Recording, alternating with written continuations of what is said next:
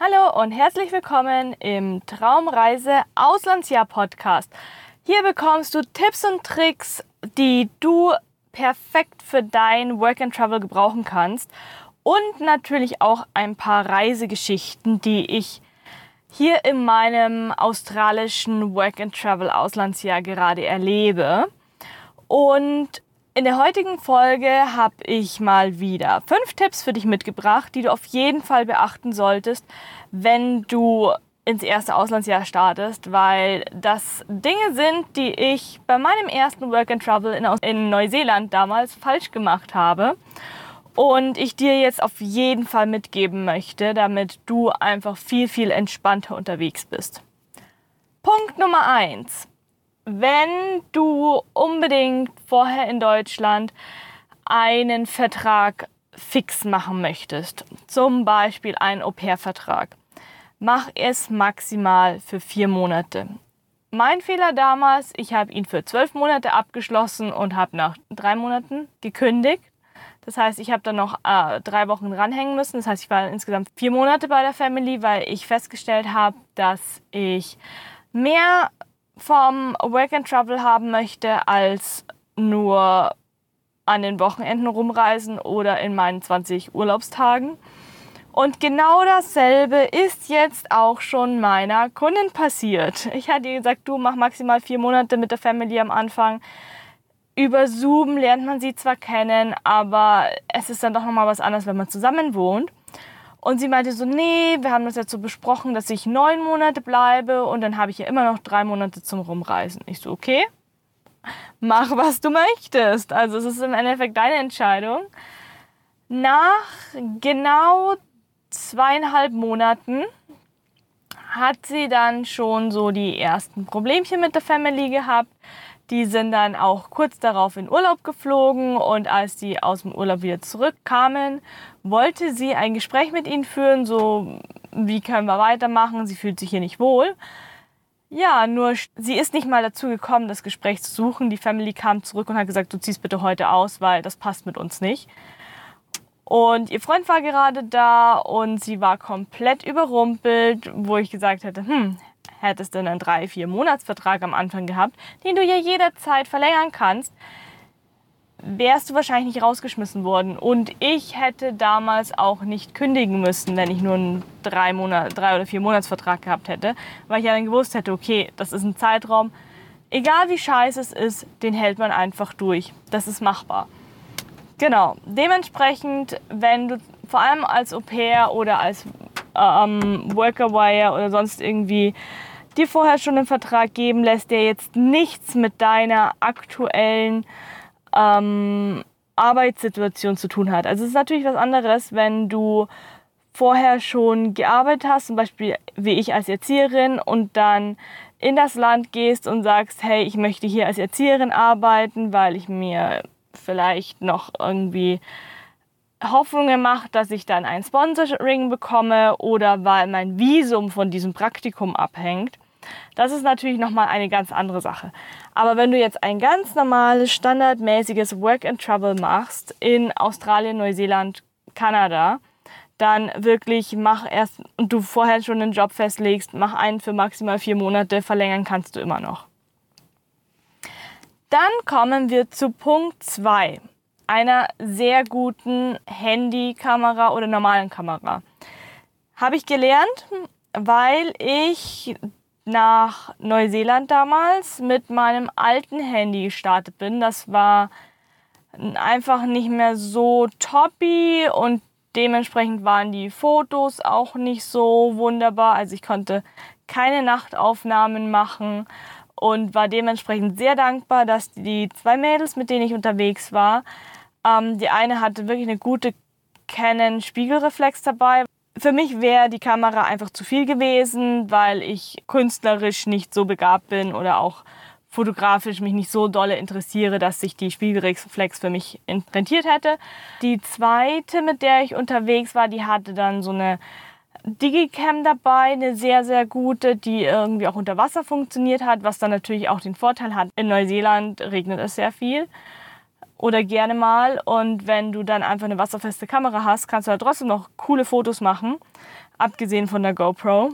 Die hatte auch irgendwie so eine Bluetooth-Verbindung, dass du die Fotos direkt von der Kamera auf dein Handy laden kannst. Das war auf jeden Fall ziemlich cool. Deshalb war ich sehr dankbar, dass die beiden äh, gute Kameras dabei hatten. Ich habe jetzt mein Huawei P30 Pro dabei, das ich mir 2019 gekauft habe. Ist also auch schon ein paar Modelle älter, aber es macht immer noch richtig geile Fotos. Und darüber bin ich so unglaublich dankbar. Es war zwar ein teures Handy, aber wenn du viel unterwegs bist und dann sagst, okay, nee, ich habe keinen Bock auf eine Kamera, weil mein Handy habe ich sowieso immer dabei, dann bitte nimm das Geld in die Hand. 400 Euro, 500 Euro kriegst du ja mittlerweile schon richtig gute Handys mit einer richtig guten Kamera. Also selbst das äh, Handy von meinem Freund hat irgendwie 300 Euro gekostet und macht teilweise bessere Fotos als meine. Es kommt natürlich immer darauf an, wie, wo. Aber ich bin sehr dankbar, diesmal eine ordentliche Handykamera zu haben, weil man einfach viel schönere Fotos am Ende hat zum Vorzeigen, beziehungsweise dann auch schöner bearbeiten kann und die auch für ein Fotobuch zum Beispiel am Ende sehr gut nutzen kann. Tipp Nummer drei. Wenn du eine lange Flugreise vor dir hast, sprich länger als zwölf Stunden am Stück, dann solltest du einen Zwischenstopp einlegen.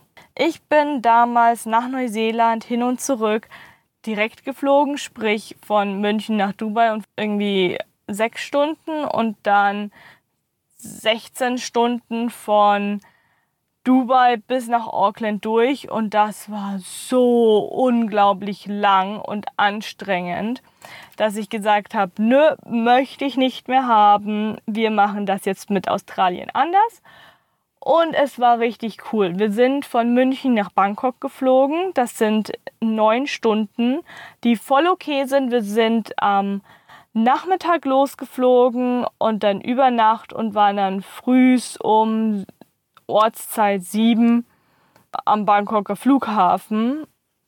Und das war richtig entspannt, weil wir halt Abendessen bekommen haben, dann noch ein bisschen aus dem Fenster geschaut haben und dann war auch schon Schlafenszeit und dann bist du aufgeweckt worden fürs Frühstück. Da warst du zwar eigentlich noch nicht wach, aber war trotzdem voll okay. Und dann bist du schon wieder gelandet und dann haben wir zwei Wochen in Thailand verbracht. Erst fünf Tage Bangkok und dann nochmal zehn Tage Koh. Kannst du auch gerne meine anderen Podcast-Folgen hören. Da habe ich nämlich von unserem Thailand-Start erzählt und von dort sind wir dann nach Melbourne geflogen. Kriegst du auch äh, eine Podcast-Folge, die ist auch schon veröffentlicht, kannst du auch noch mal gerne reinhören. Und das war nochmal neun Stunden Flug und das war auch super angenehm. Wir sind wieder abends losgeflogen, waren morgens da. Zeitverschiebung. Ähm, genau, und somit war die Anreise hier nach Australien viel, viel angenehmer als damals nach Neuseeland, weil du halt ja, einfach nicht so lange unterwegs bist und das nicht so auf den Jetlag geht tatsächlich. Tipp Nummer 4. Wechsel zwischen Arbeits- und Reisephasen. Was wir gerade machen, also hier so die Crew, mit der ich zusammen wohne, wir sind hier alle tatsächlich aktuell in der Arbeitsphase. Jeder arbeitet zwischen ja, sechs und zehn Stunden am Tag, sechs bis sieben Tage die Woche.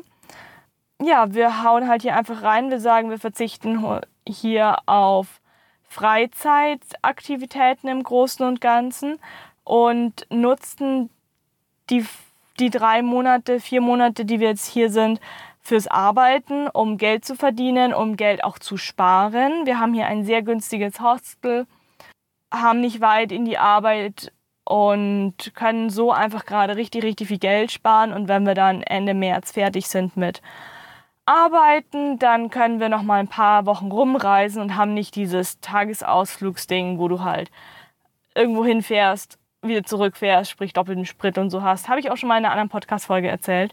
Das heißt, wir haben jetzt aktuell unsere Arbeitsphase, in der wir einfach unser Privatvergnügen so ein bisschen zurückstellen.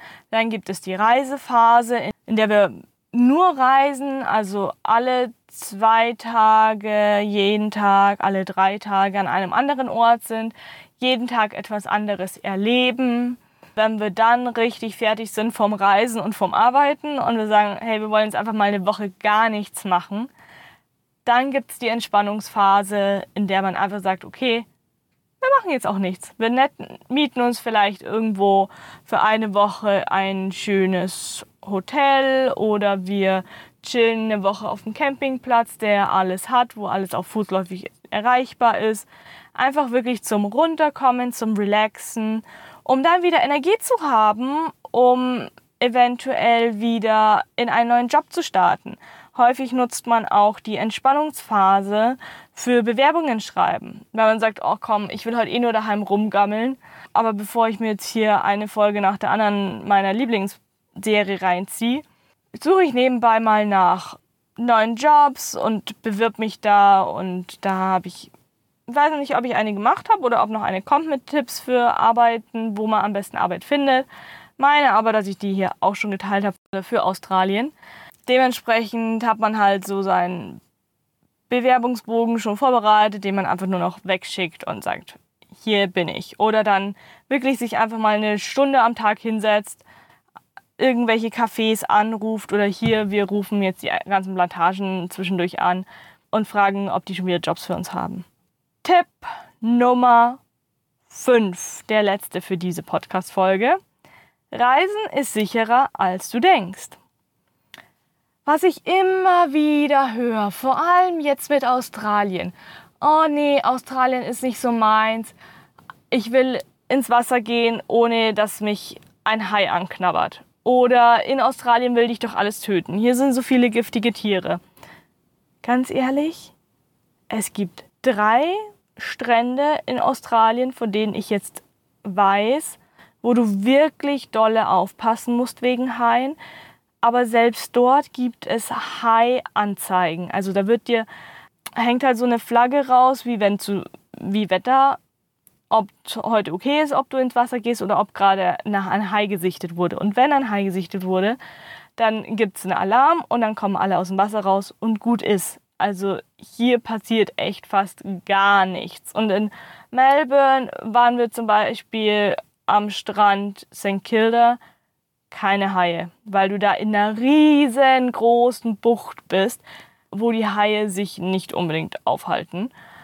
Dann auch hier Tasmanien waren wir jetzt am Kingston Beach und am Drip Beach.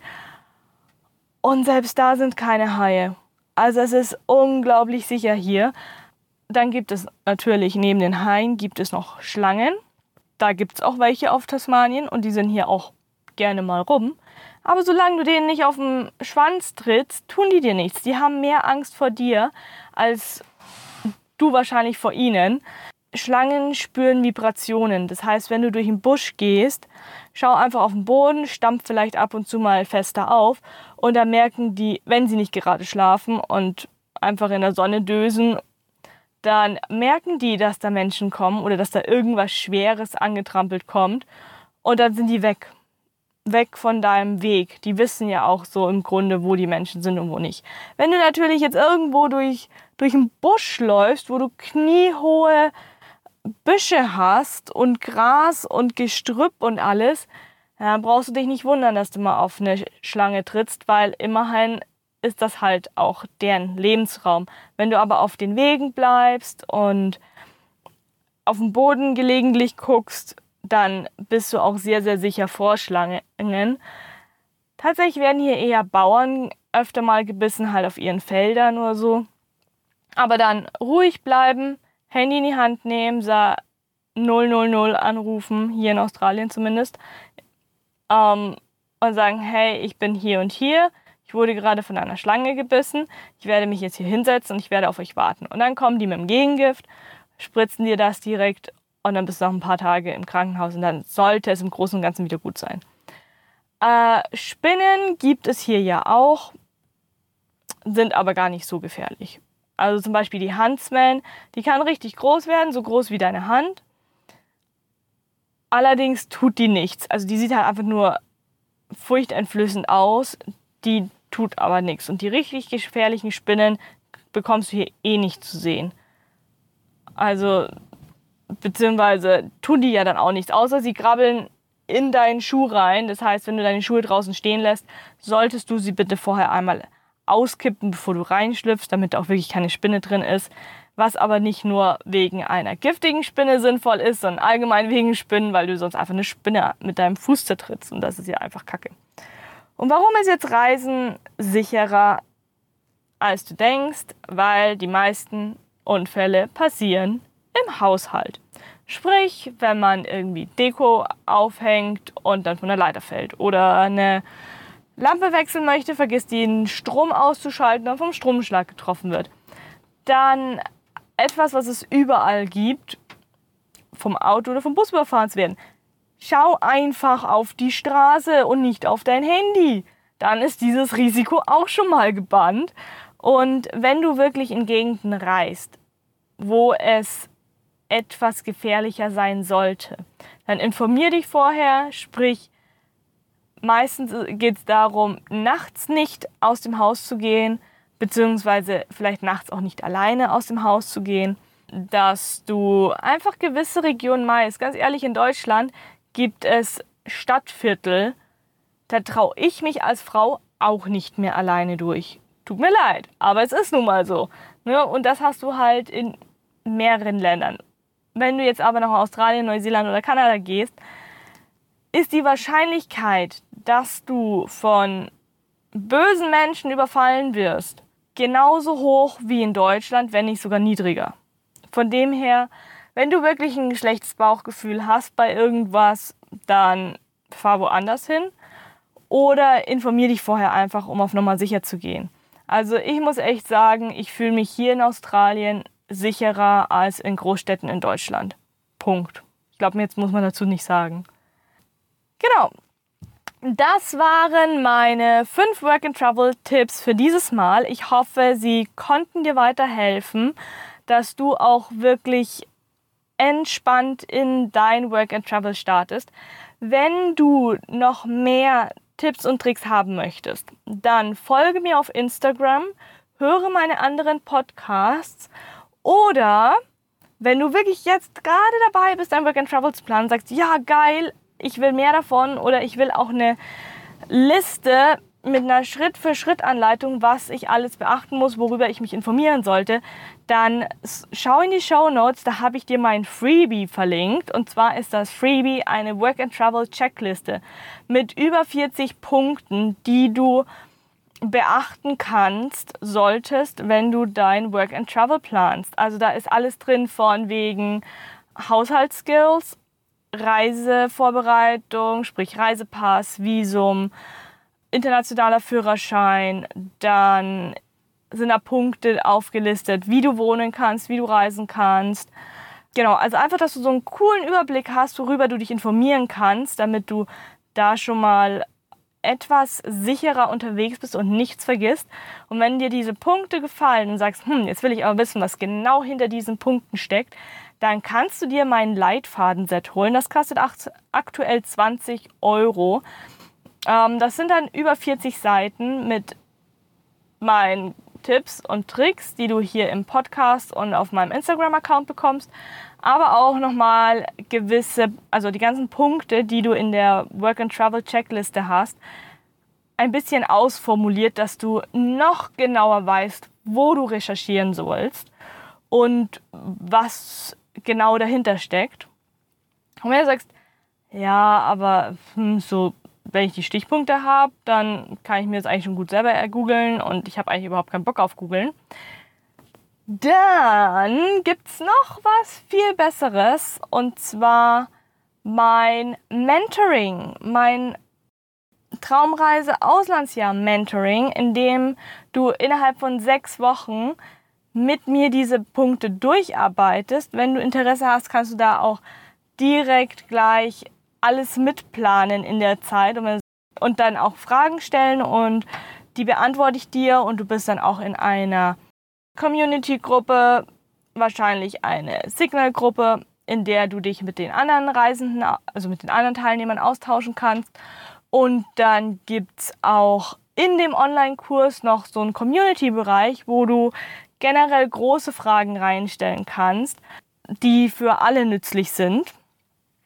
Und da werde ich dann natürlich auch mit antworten.